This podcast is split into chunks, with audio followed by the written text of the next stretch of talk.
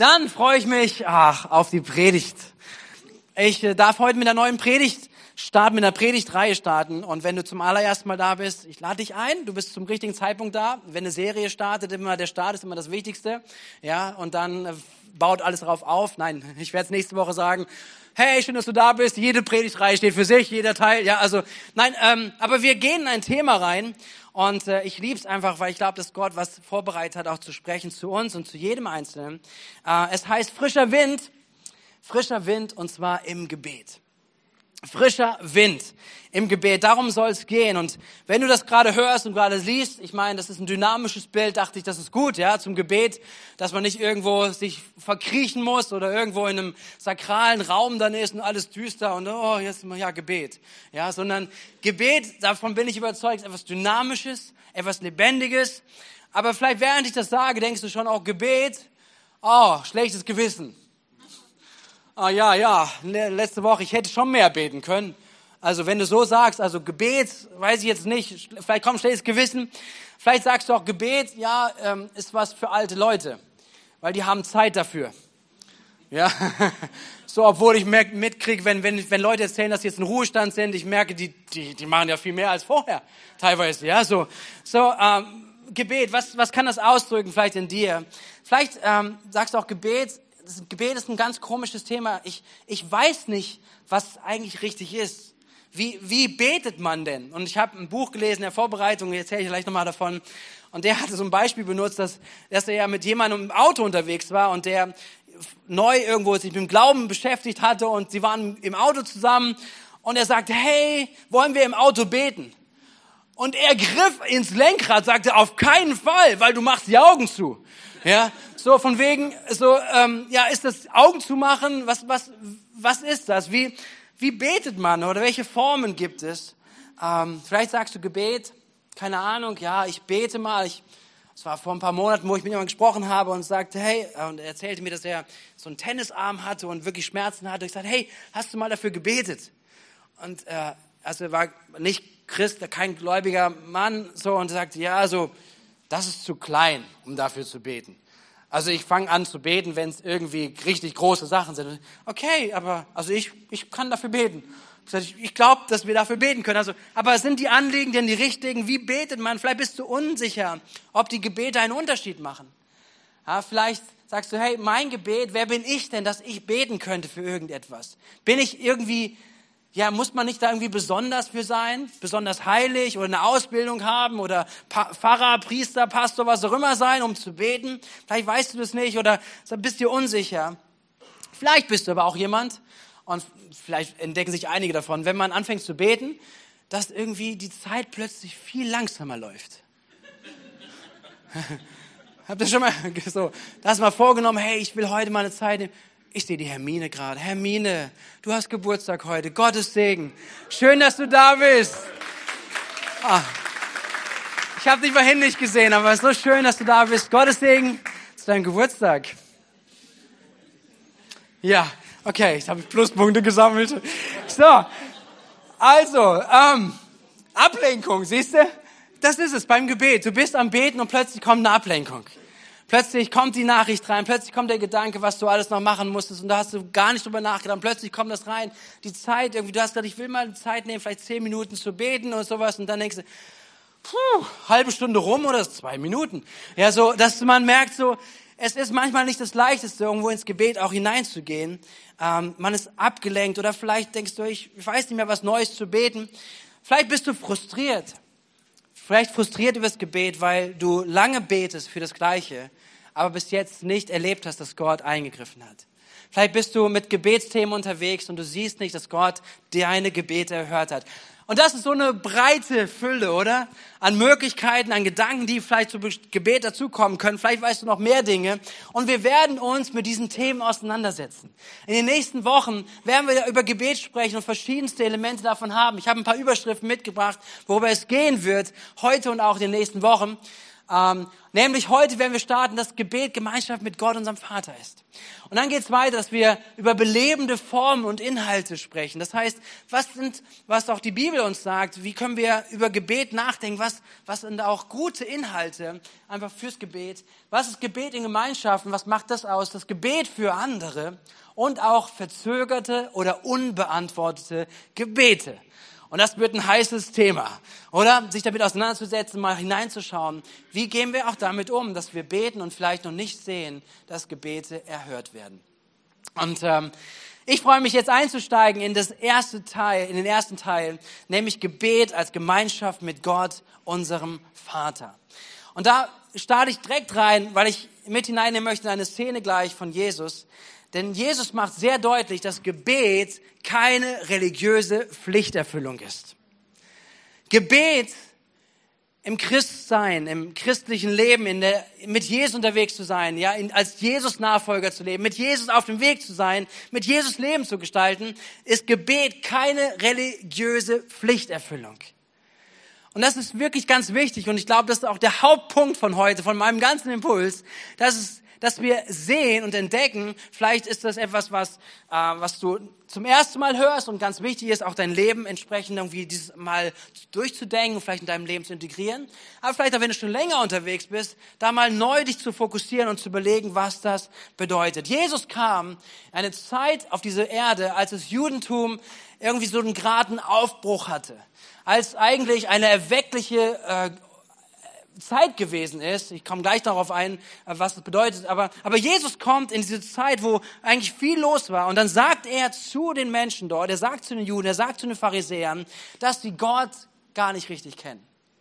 Obwohl eigentlich alles vibrierte und vieles funktionierte auch. Er sagt, er, ihr kennt Gott nicht richtig. Johannes 8, Vers 19 heißt es, Jesus antwortete, ihr kennt weder mich noch meinen Vater. Wenn ihr mich gekannt hättet, so würdet ihr auch meinen Vater gekannt haben. Aber dabei war gerade so eine wirkliche erweckliche Zeit, in der Jesus auch hineingekommen ist. Wir wollen einmal kurz hineinschauen. Ich habe mal eine Skizze mitgebracht, einmal weiter, ähm, von dieser Entwicklung, die das Volk Juden, das Judentum hinter sich hatte. Ich weiß nicht, ob ihr es sehen könnt bis hin, aber wir sehen hier einerseits ganz oben links ist ähm, die Errichtung des ersten Tempels. Und zwar ist es so, dass, dass Gott mit dem Volk Israel unterwegs war und es gab eine Stiftshütte, die er Mose gezeigt hat, sagen, diese Stiftshütte soll ein, ein, ein Symbol sein von der Gegenwart Gottes auf dieser Erde. Ich meine, Gott ist nicht gebunden an Raum und Zeit. Gott ist größer. Gott lässt sich auch nicht in einem Gebäude nieder okay? Sondern Gott ist überall. Aber er hat gesagt, ich wohne unter euch, unter dem Volk. Ich wohne bei meinem Volk, bei den Juden. Und dann gab es aus der Stiftshütte später, um 1000 vor Christus, wurde dann der Tempel gebaut. Ein Ort, wo auch, wo seine Gegenwart gewohnt hat. Das ist, was die Bibel beschreibt. Seine Herrlichkeit dort war. Und Menschen sind dorthin gekommen, haben dort Gott angebetet, haben Lobpreis gebracht. Und das letztendlich auch den ganzen Opfer- und Priesterdienst wo wir irgendwie kaum noch heute auch einen Bezug zu haben in unserer westlichen Welt, aber ein Dienst da, da war und wichtig war, dass letztendlich, weil sie wussten, hey, zwischen uns Menschen und Gott ist ein Problem, und wir müssen dieses lösen. Und es geht nur, indem wir Opfer bringen. Indem ein Opfer gebracht wird. Und Gott hat ihnen gesagt, es gibt, es geht, dann geht es um Tieropfer. Und später in Jesus sagte, hey, jedes Tieropfer ist nur ein Hinblick darauf gewesen. Er ist das ultimative Opfer. Er hat sich hingegeben, damit wir nicht für unsere Sünden sterben müssen. Okay? Aber das war alles sichtbar in dem Tempel. Und dort ähm, war alles da, Lobpreis, es war, es war ein Dienst, der Priester war alles dort. Ähm, und dann kam aber immer mehr, dass das Volk, von, das Volk Gottes sich weiter von Gott distanziert hat. Und Gott hat zugelassen, dass Gericht kommt, hat sogar das Gericht hineinkommt. Und ähm, knapp 539 und 586 wurde der Tempel zerstört. Also eigentlich der Begegnungsort zwischen Menschen und Gott. Er wurde zerstört. 70 Jahre später wird der Tempel wieder aufgebaut.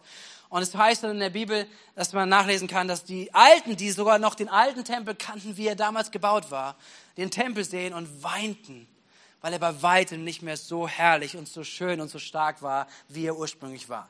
Und dann, ähm, genau, geht es einige Jahrhunderte weiter, bis dann der König Herodes 37 bis 34 vor Christus diesen Tempel wieder aufgebaut hat und der schöner und stärker und größer war als jemals zuvor. Und plötzlich war ein Aufbruch wieder. Und der Priesterdienst fand wieder statt. Und es fand ein richtiger, ja, wirklich ein Aufbruch da in dem Glauben statt, der Juden zu sagen, hey, wir beten Gott an, wir kommen hier zusammen, die Priester sind da, wir haben Lobpreis, wir haben Opfer und wir haben alles, was so da ist und es wird alles ausgeführt. Und es ist richtig gut, könnte man sagen. Alles, was der, Kö der König David und später sein Sohn Salomo eingeführt hat, passiert wieder. Es ist alles nach Gottes Anweisungen.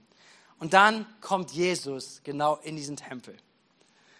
Und Jesus sieht das. Er sieht, dass eigentlich formell alles richtig ist. Es sind wieder Priester da, es sind Opfer da und alles Mögliche scheint doch zu laufen. Und dann kommt Jesus hinein. Lasst uns mal schauen. Markus Kapitel 11 wird beschrieben über dieses Ereignis. In Jerusalem angekommen, ging Jesus in den Tempel und fing an, alle hinauszuweisen, die dort Handel trieben. Das Wort ist eigentlich hinausschmeißen. Ja, also er ist wirklich aufgekommen. Er schmiss sie hinaus, die dort Handel trieben oder etwas kauften. Er warf die Tische der Geldwechsler und die Sitze der Taubenverkäufer um und duldete auch nicht, dass jemand etwas über den Tempelhof trug. Zur Erklärung sagt er ihnen, heißt es nicht in der Schrift, mein Haus soll ein Haus des Gebets sein für alle Völker. Ihr aber habt eine Räuberhöhle daraus gemacht. Als die führenden Priester und die Schriftgelehrten davon hörten, suchten sie nach einer Möglichkeit, Jesus zu beseitigen. Sie hatten nämlich Angst vor ihm, weil das ganze Volk von seiner Lehre tief beeindruckt war. Also hier kommt frischer Wind in den Tempel. Merkt ihr es? So, da ist ein Orkan durchgegangen. Jesus ging dort hinein und Jesus sieht das, was er dort vorfindet. Er sieht die Tempelsituation und er, er, er, er, bringt alles durcheinander. Eine Reaktion. Er sagt, die Verkäufer hören auf. Die Wechsler hören auf. Hier wird nichts mehr rumgetragen. Und ähm, also er geht genau auf ganz viele Sachen ein. Was, was ist hier, was, wie kann man das, diese Szene sehen? Hier wurde ganz viel darauf hingearbeitet, dass letztendlich dieser Dienst und der formelle Auftrag, nämlich zu beten, dass der Priesterdienst da ist, dass geopfert wird, dass alles da ist, das war alles vorhanden, aber etwas fehlte, nämlich die eigentliche Begegnung zwischen Gott und den Menschen. Und sie hatten einen, einen Dienst da aufgebaut. Und wenn man das mal, vielleicht interessiert euch das mal, warum gab es da Verkäufer?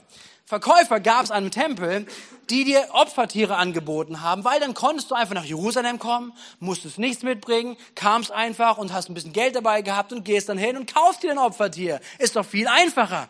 Ja, und dann hilft dir auch und so weiter. Und, und die Menschen, so, ja, so, sie gehen darauf ein, dass letztendlich Verkäufer da sind, Opfertiere anbieten. Es gibt Wechsler. Und Wechsler auch interessant, weil, weil damals die Währung geprägt war von den Römern.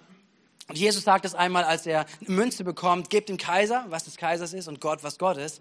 Und auf diesen Münzen ist ein Abbild vom Kaiser drauf gewesen.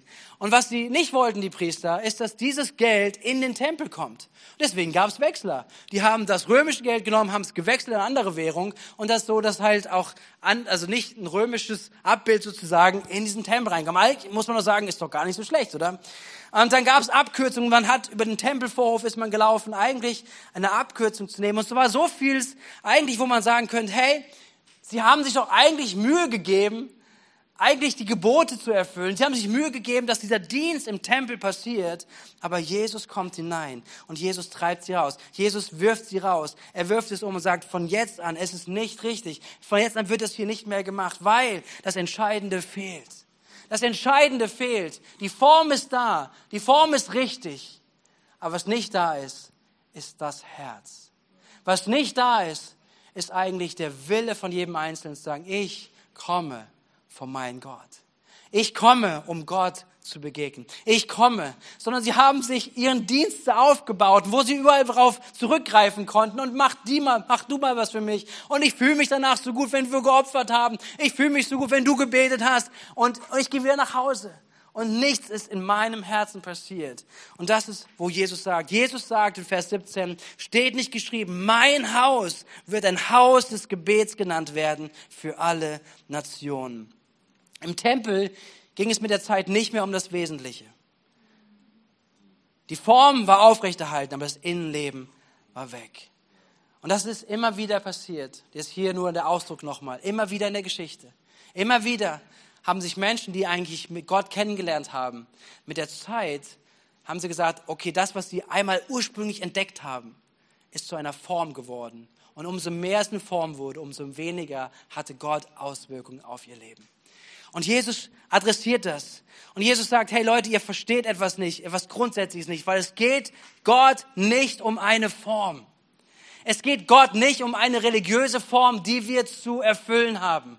Gott geht es nicht darum, dass du, dass du fünfmal, zehnmal, zwanzigmal am Tag betest und das richtige Gebet aufsagst und dann bist du happy, dann bist Gott happy mit dir. Nichts davon. Sondern was Gott wünscht und was Jesus hier so deutlich macht. Der Tempel lief, er war super aufgestellt, toller Dienst, aber das Herz war nicht drin. Und Jesus zeigt uns das. Jesus sagt an einer anderen Stelle, in einem anderen Gespräch mit einer Frau, wo es über den Glauben geht und auch was, was, was zukünftig kommen wird. Jesus sagt zu einer Frau, dass, die, dass Jesus, dass, dass, dass es dass sich was verändern wird, ganz grundsätzlich vom Tempel weg zu einem Leben mit Gott. Johannes 4, Vers 21, Jesus im Gespräch mit einer Frau. Jesus sagt zu ihr, glaube mir, Frau, es kommt eine Zeit, wo ihr den Vater weder auf diesem Berg noch in Jerusalem anbeten werdet. Der Tempel stand in Jerusalem und diese Frau ist mit einer Samariterin, die dort einen Ort hatte, wo sie Gott sucht. Ihr Samaritaner betet an, ohne zu wissen, was ihr anbetet. Wir jedoch wissen, was wir anbeten, denn die Rettung der Welt kommt ja von den Juden. Also Jesus nimmt erstmal Bezug darauf, schon auf den Tempel. Wir wissen, wen wir anbeten, was wir dort tun. Aber, sag mal aber. Sehr gut. Aber, aber Jesus sagt, aber die Zeit kommt, ja, sie ist schon da, wo Menschen Gott als den Vater anbeten. Menschen, die vom Geist erfüllt sind und die Wahrheit erkannt haben, das sind die wahren Anbeter. So möchte Gott, der Vater, die haben, die ihn anbeten. Gott ist Geist und die ihn anbeten wollen, müssen ihn im Geist und in der Wahrheit anbeten. Hier macht Jesus ein Statement. Jesus geht es nicht darum, dass wir irgendwo einen Tempel besuchen. Hier geht nicht, dass wir irgendwo eine Messe besuchen. Hier geht es nicht darum, dass du vielleicht einfach heute deinen religiösen Haken setzen kannst. Ich bin ja heute mal im Gottesdienst gewesen. Oh Gott, bin ich okay mit dir? Einmal abgehakt. Sondern Jesus offenbart, dass es Gott immer darum geht, dass es um eine wirkliche Beziehung zwischen uns und dem Vater geht um eine Beziehung. Und eine Beziehung ist keine religiöse Pflichterfüllung. Amen. Wenn du deine Freundschaften durchgehst, Beziehung, wo du drinne bist, Beziehung ist was anderes, als wenn jemand etwas für dich tut, weil er was tun muss weil er denkt, er muss das ja für dich tun oder sowas, ja. Das ist etwas anderes. Beziehung ist etwas anderes. Gott geht es um eine Beziehung. Die Einladung ist, dass wir Gemeinschaft mit Gott, dem Vater haben. Keine religiöse Pflichterfüllung. Und das ist ein so wichtiges und so grundlegender und wichtig, wichtiger Gedanke. Ich ähm, habe ja ab und zu mal erzählt, ich habe einen Friseur, der ist Moslem und wir reden immer wieder über den Glauben und der kennt sich gut aus, auch mit christlichen Themen. Also er kennt die Feiertage besser, als wenn man mal durch die Stadt läuft und nachfragt, was bedeutet Pfingsten, was bedeutet das und so weiter. Der kennt sich wirklich aus. Aber womit immer Probleme hat, ist, wenn wir sprechen ähm, und, und, und er so davon erzählt, was zu seinem Glauben ein Überzeugender zugehört, wie man sich verhält, was man tut und wie man sich religiös auch ähm, verantwortlich macht. Also die gewissen Säulen ja im islamischen Glauben, die getan werden müssen. Ähm, und auch das Beten als, als ein festes Ritual, als feste Zeiten und so. Und er sagt, das stört mich an euch, ihr habt da nichts. So, weißt, woran kannst du denn deinen christlichen Glauben denn festmachen? Ja, du redest von der Gnade. Ja, so ich kann, also, also ich habe in seinem Glauben, er hat Gesetze und die kannst du einhalten oder nicht. Ja, wir haben auch etwas, wo wir überzeugt sind, wo was Gott möchte und nicht. Aber wir haben auch Gnade. Das heißt, wenn du daneben haust, musst du noch nicht mal so ein, hör mich richtig, ja? Nicht ein schlechtes Gewissen in dem Sinne haben, sondern ich hoffe, dass etwas Gott in uns macht. Ja, Gottes Geist uns überzeugt von, hey, Moment mal, die Sache war nicht in Ordnung. Aber, aber wir müssen jetzt nicht irgendwo hingehen und da für uns selbst geißeln und alles Mögliche ordentlich und, sondern wir dürfen Gnade empfangen. Dass ein Gott uns liebt und sagt, ich vergebe dir. Und das ist, sagt er, das, das, das macht keinen Sinn. Du machst das Richtige Und wenn du es falsch machst, dann musst du irgendwie dafür büßen. Ja, also, also er hatte echt Mühe damit, über Gnade zu verstehen. Und vor allen Dingen auch, wenn es um gewisse religiöse Pflichten gibt. Ja, wo man sagen kann, also als, als ein strenggläubiger Mann, dann, oder dann macht man das doch. Was kannst du mir denn sagen, was man als Christ macht? Ja, mit Jesus leben. Ja, so, müsst ihr nicht beten. Nö. Provokant, ne? Nö, müssen wir nicht. Aber ich möchte. Ja, müsst ihr nicht, müsst ihr nicht geben? Nö. Müsst ihr nicht das, um irgendwie drin zu sein? Müsst ihr nicht das und das? Hey, das ist herausfordernd, richtig? Und das tut vielleicht manchmal auch ein bisschen weh, dieses, weil wir uns da auch selber gerne drin sehen und sagen, es ist doch leichter, wenn wir, uns jemand etwas sagt, was wir tun sollten und tun müssten, weil dann wissen wir das ja innerlich, dann haben wir es abgehakt, ja, ich bin drin. Und irgendwie Jesus nachzufolgen, lebt nicht davon, dass wir sagen, tu das, tu das, tu das. Und am Ende des Tages kannst du sagen, habe ich gemacht, habe ich gemacht, habe ich gemacht, ich bin drin. Was eine Herausforderung. Und auch beim Thema von Gebet. Und ich möchte uns wirklich ermutigen, dass wir das Thema von Gebet wirklich aus der Sichtweise von Jesus annehmen, dass Gebet Gemeinschaft mit dem Vater ist. Es ist Gemeinschaft mit dem Vater. Und es ist sein großes Anliegen, dass er Gemeinschaft mit seinen Kindern hat. Sein Herz ist voll. Sein Herz ist voller Liebe. Sein Herz ist voller, voller Sehnsucht danach, dass etwas stattfindet zwischen ihm und uns. Dass er, dass wir ihm begegnen. Und das ist, was Gebet ist. Gebet ist Gemeinschaft mit Gott, unserem Vater zu haben. Und dazu lädt er uns ein. Das ist, was Jesus gerade gesagt hat. Wir sollen ihn anbeten als Gott, den Vater.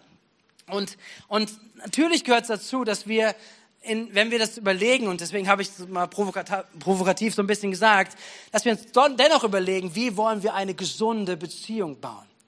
Ja, wenn du eine Beziehung baust, eine Partnerschaft baust, ähm, dann, dann wird sie, wirst du entweder feststellen oder du hast schon festgestellt, Beziehungen zu bauen, Freundschaften zu bauen. Es gibt gesunde Beziehungen und es gibt kranke Beziehungen.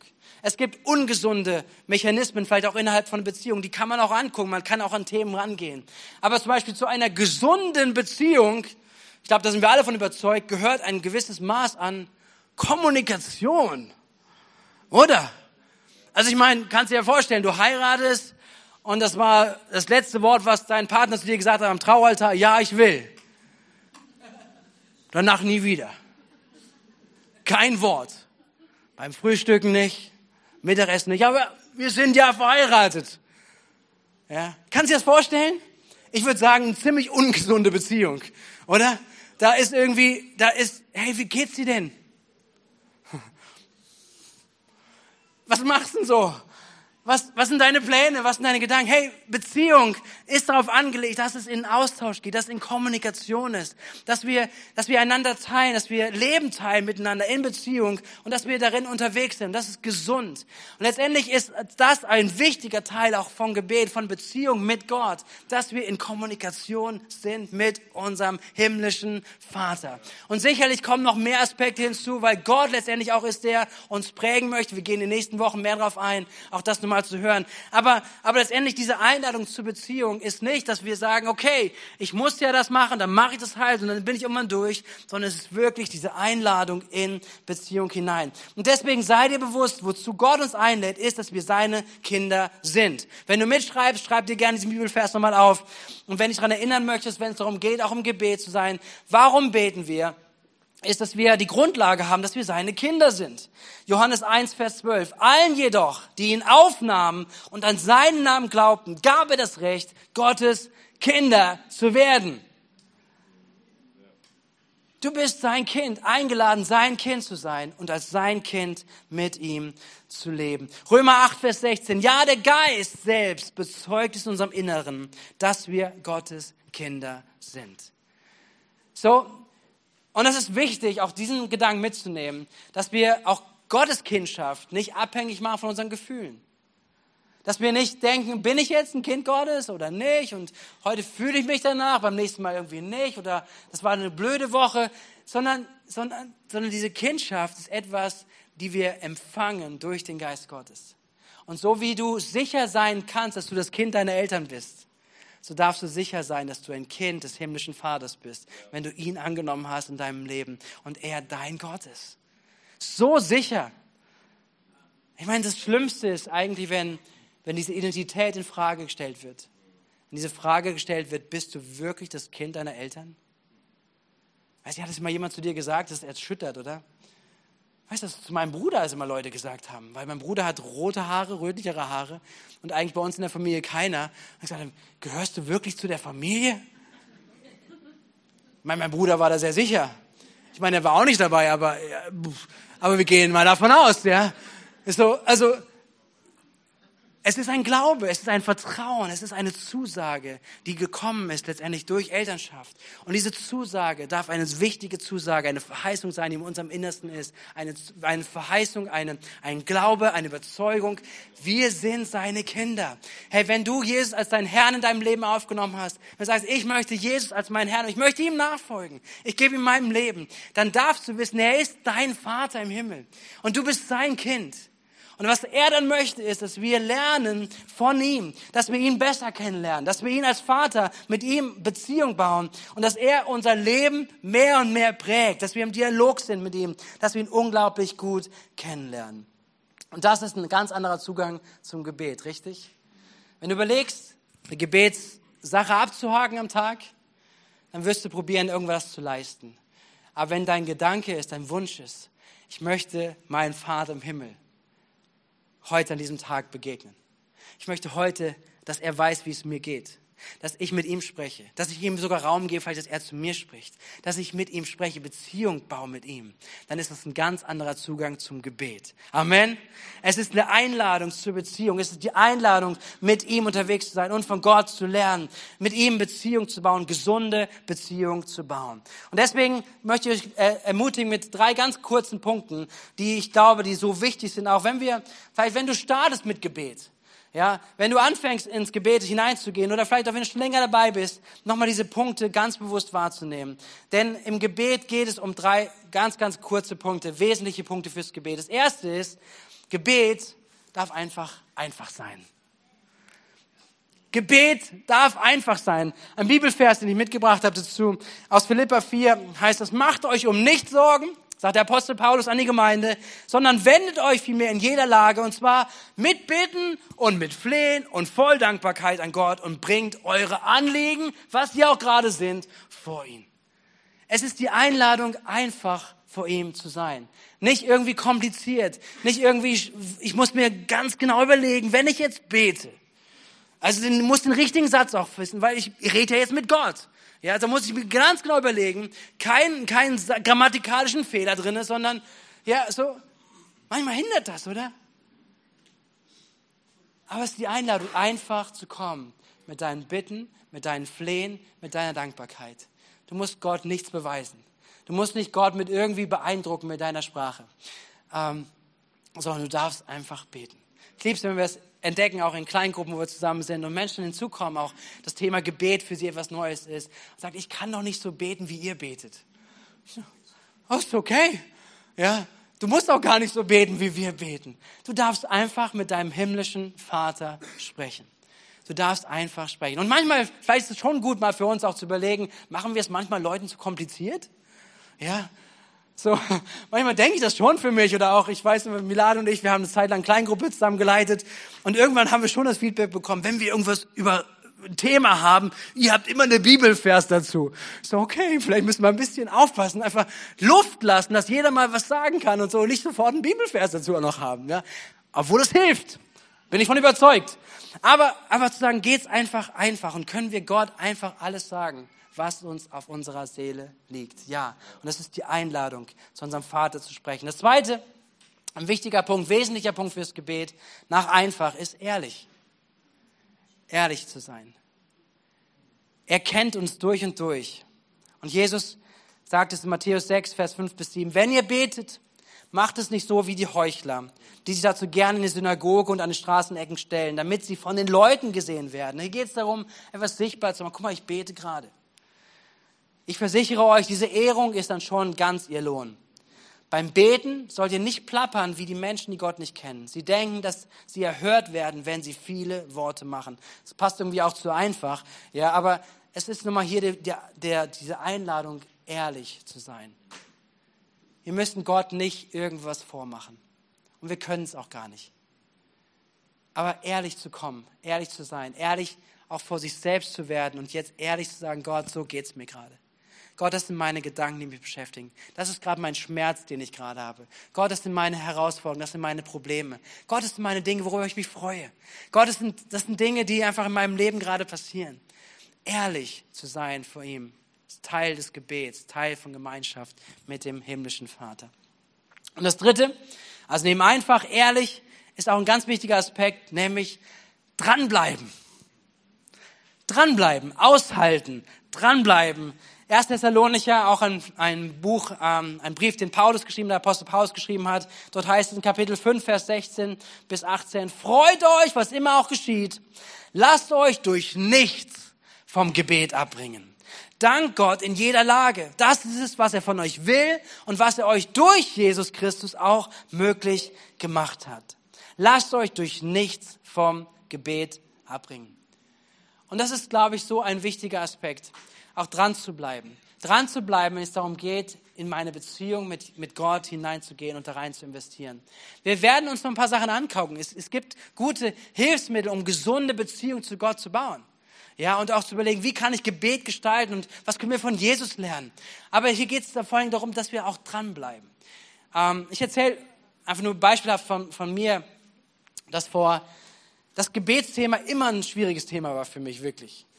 Wo ich manchmal auch durch schlechte Gewissen durchgegangen bin, wo ich dachte, okay, ich habe zwar am Morgen vielleicht kurz gesagt, Jesus, guten Morgen, mein Tag steht vor mir, ja, und dann in den Tag und ähm, auch nicht, dass ich sagen würde, hey, deswegen war es mir der Tag über egal, was Jesus denkt und wo er da ist und so. Aber ich habe mich sehr schwer damit getan, irgendwie zu sagen, habe ich einen festen, feste Zeit, feste Begegnungszeit mit Jesus. Was ich immer wieder hatte, waren, waren ganz bewusste Tage. Ja, es war vielleicht aber einmal im Monat oder zweimal im Monat. Das waren Tage, wo ich meistens unterwegs war, spazieren war, mit dem Fahrrad unterwegs war, im Wald war irgendwie und einfach nur mit Jesus gesprochen habe. Einfach gebetet habe, einfach mein Herz ausgeschüttet habe oder was sonst gerade an war oder Dinge vorbereitet hatte, in da, wo ich irgendwo in der Gemeinde mit Lobpreisleitung dran war oder sowas. Und es gab dann vor ein paar Jahren so einen Impuls in meinem Inneren, wo, wo ich merkte, dass, dass der Geist Gottes anklopft und sagt, ich möchte dich gerne ich möchte andere Zeit mit dir verbringen. Ich habe es immer schon mal da erzählt, aber es war so, okay, aber ich, ich bin ja als Pastor quasi angestellt fürs Beten. so, ja, ich habe meine ganze Zeit für solche Dinge und ähm, das ist schon auch okay, aber letztendlich hat Gott angeklopft und sagt, ich möchte, dass du mir eine andere Zeit gibst, nämlich eine Zeit, die bis jetzt noch, wo du bis jetzt noch im Bett bist. Also, dass du vorher aufstehst. Ähm, und es war so ein, ein, Gedanke, ein Impuls. Und ich habe es ab dem nächsten Morgen gemacht. Ich habe gesagt, okay, ich stelle mir meinen Wecker eine halbe Stunde früher. Ich nehme eine halbe Stunde und ich fange an, diese halbe Stunde zu nehmen. Dass noch keiner bei uns in der Familie war. Ich bin der Einzige, der aufsteht. Dann bin dann an meinem Platz und setze mich dahin, habe einen Kaffee dabei ähm, und, und sitze da und nimm mir Zeit, ähm, Bibel zu lesen, nimm mir Zeit zu beten. Und das hat, möchte ich wirklich sagen, es hat mein Leben verändert. Es hat meinen Rhythmus verändert. Mein, mein Leben auch in gewisser Beziehungskomponente mit Gott verändert. Aber ehrlicherweise, ich sitze manchmal auch da und weiß nichts.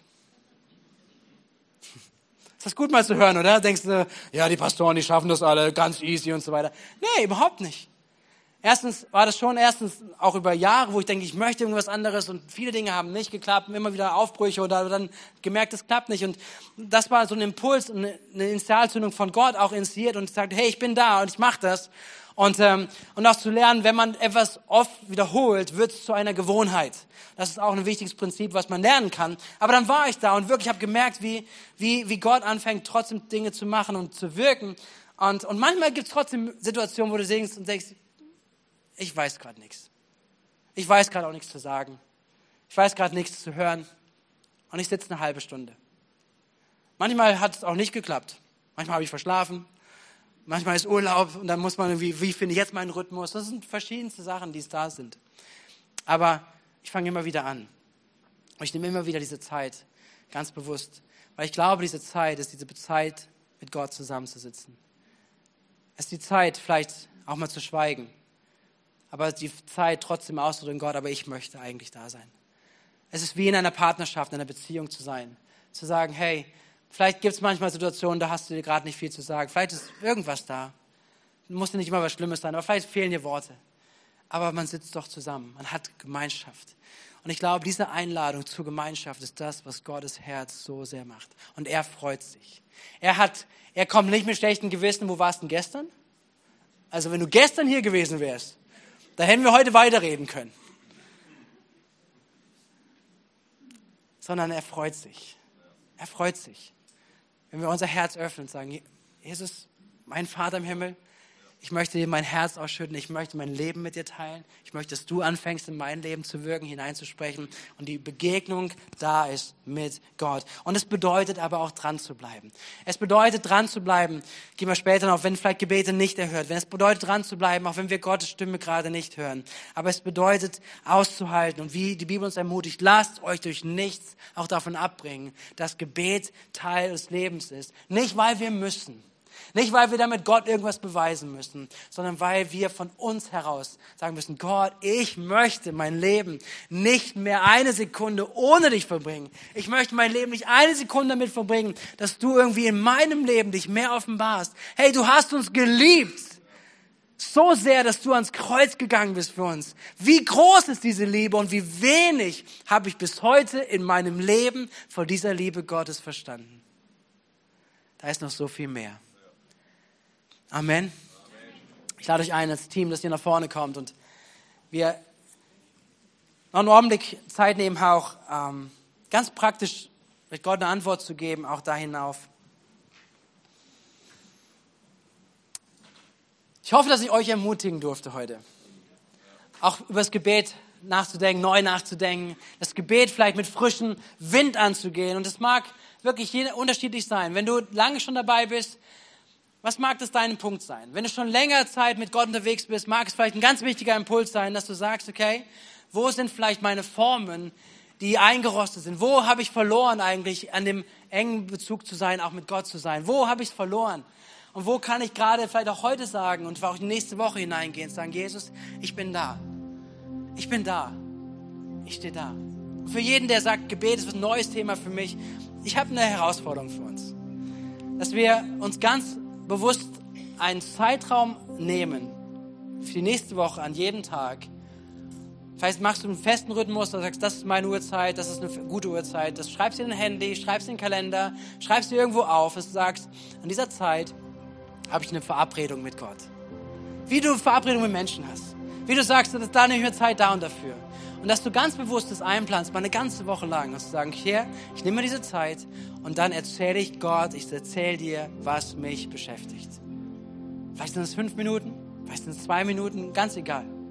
Aber dass, dass du in diese Woche hineingehst und dass du planst, sagen, das ist mein Tag, jeden Tag. Ich nehme mir Zeit für die Beziehung, für die Begegnung mit dir.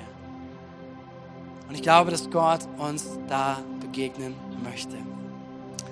Hast du einen Impuls dazu?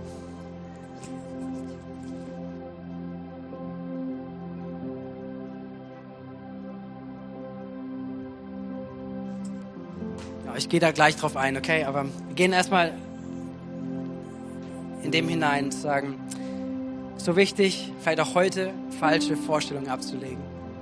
Abzulegen, dass Gebet oder irgendwas von uns gefordert wird, um Gott glücklich zu machen. Gott sehnt sich nach dir und natürlich sehnt sich Gott danach, dass wir bereit sind, eigentlich unser ganzes Leben hin hinzugeben. Weil er weiß, das ist das Beste für uns. Er hat das Beste im Sinn für uns. Aber besonders auch diese Einladung für Gemeinschaft, für Beziehung. Und wir gehen in ein Lied hinein, wo wir das ausdrücken, komm heute zum Vater. Er steht mit offenen Armen vor dir. Und, und sing ihm das zu heute, an diesem Morgen. Wenn du, wenn du sein Kind bist, sing ihm das zu. Bring ihn auch vielleicht deine Kämpfe, bring ihn deine Herausforderungen, bring ihn das Thema von Gebet. Bring Entscheidungen für diese Woche. Dass du sagst, hey, ich bin hier und ich möchte diese Woche gehen. Ich möchte diese Beziehungsaspekt, ich möchte in mein, mein Leben hineinnehmen. Ich möchte da hineinwachsen. Oder vielleicht bist du auch hier, und sagst, ich kenne Jesus noch gar nicht. Das mag der Punkt heute Morgen sein für dich, dass du sagst, heute Morgen, ich fange an, Jesus in meinem Leben einzuladen. Ich möchte ihn kennenlernen.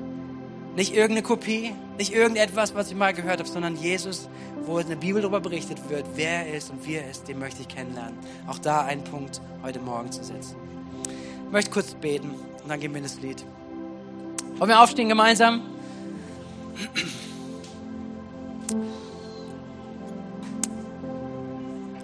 Unser Vater im Himmel, ich danke dir so sehr, dass du heute Morgen diesen, diese Einladung so in, in den Mittelpunkt stellst, diese Einladung nach wirklicher Herzensbeziehung.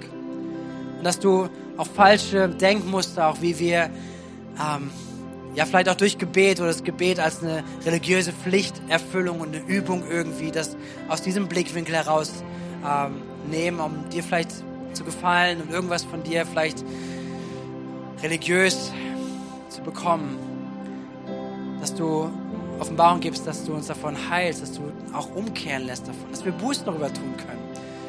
Und dass wir die Einladung zur Beziehung annehmen heute Morgen. Ich bitte dich, dass du auch da, wo Menschen heute den ersten Schritt machen, einfach vielleicht das Gebet aus dieser Perspektive aus anzunehmen, dass du dich als himmlischer Vater erweist, wo Menschen anfangen so zu beten, dass du antwortest, dass deine Gegenwart so massiv, so spürbar, greifbar für Menschen im Raum ist dass wir nicht in einem leeren Raum sind und das Gebet nur bis zur Decke geht, sondern dass das Gebet dein Herz berührt und dass du dich sehnst nach deinen Kindern. Ich bitte dich, Herr, dass wir als ganze Gemeinde, jeder, der gerade hier ist, dieses Wort hört, vielleicht auch im Podcast später oder sonst wo hört, dass etwas sich losbahn bricht. Nämlich von dieser Einladung, von dieser Sehnsucht, die du hast. Und Beziehungen wachsen. Herr, dass dieses Jahr 2023 ein Jahr ist, wo wir in Beziehung mit dir so nach vorne gehen. Jeder Einzelne, wirklich jeder Einzelne. Dass wir uns nicht darauf verlassen, dass jemand anders für uns betet und jemand anders ist, kann das schon machen, aber ich nicht, ich habe nichts zu sagen, sondern dass ein Durchbruch passiert in der Einladung, wirklich mit dir zu leben und Beziehung mit dir zu bauen, zwischen jedem Einzelnen und zwischen dir. Ich bete dafür dass heute Morgen Offenbarung kommt, dass heute Morgen Erkenntnis kommt, dass Durchbruch kommt im Namen von Jesus. Komm, lasst uns ihn anbeten in diesem Lied.